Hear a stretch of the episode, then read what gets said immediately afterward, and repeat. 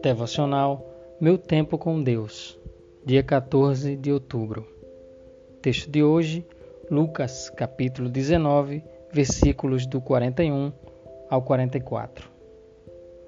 Quando se aproximou e viu a cidade, Jesus chorou sobre ela e disse: Se você compreendesse neste dia, sim, você também, o que traz a paz, mas agora isso está oculto aos seus olhos. Virão dias em que os seus inimigos construirão trincheiras contra você, a rodearão e a cercarão de todos os lados. Também a laçarão por terra, você e os seus filhos. Não deixarão pedra sobre pedra, porque você não reconheceu a oportunidade que Deus lhe concedeu. Tema de hoje: Onde está a paz que tanto preciso?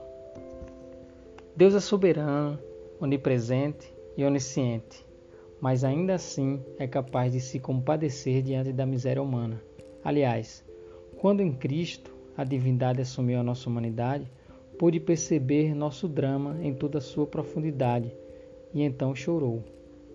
Ao olhar para Jerusalém, Jesus anteviu as guerras e sofrimentos pelos quais aquele povo ainda passaria e lamentou profundamente o fato deles serem totalmente incapazes de compreender o caminho da paz já que isso estava oculto aos seus olhos.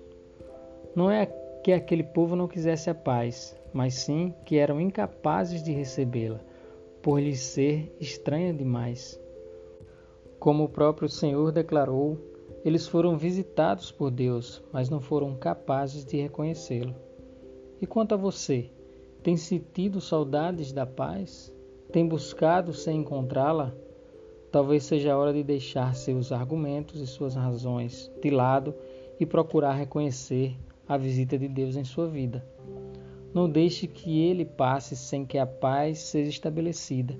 Sem dúvida, sua única saída seja confiar naquele que, a partir de sua divindade, consegue enxergar a profundidade do teu drama. Reflexão do dia.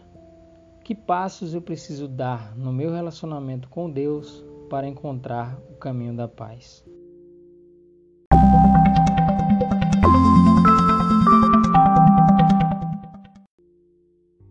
Na leitura bíblica sugerida para a leitura da Bíblia toda em um ano, temos hoje os seguintes capítulos: Isaías, capítulo 39 e 40, e Colossenses, capítulo 4.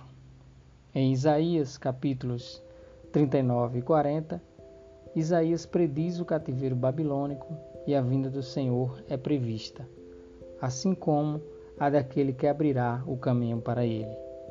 Em Colossenses capítulo 4, Paulo dá instruções e saudações finais ao povo de Colossos.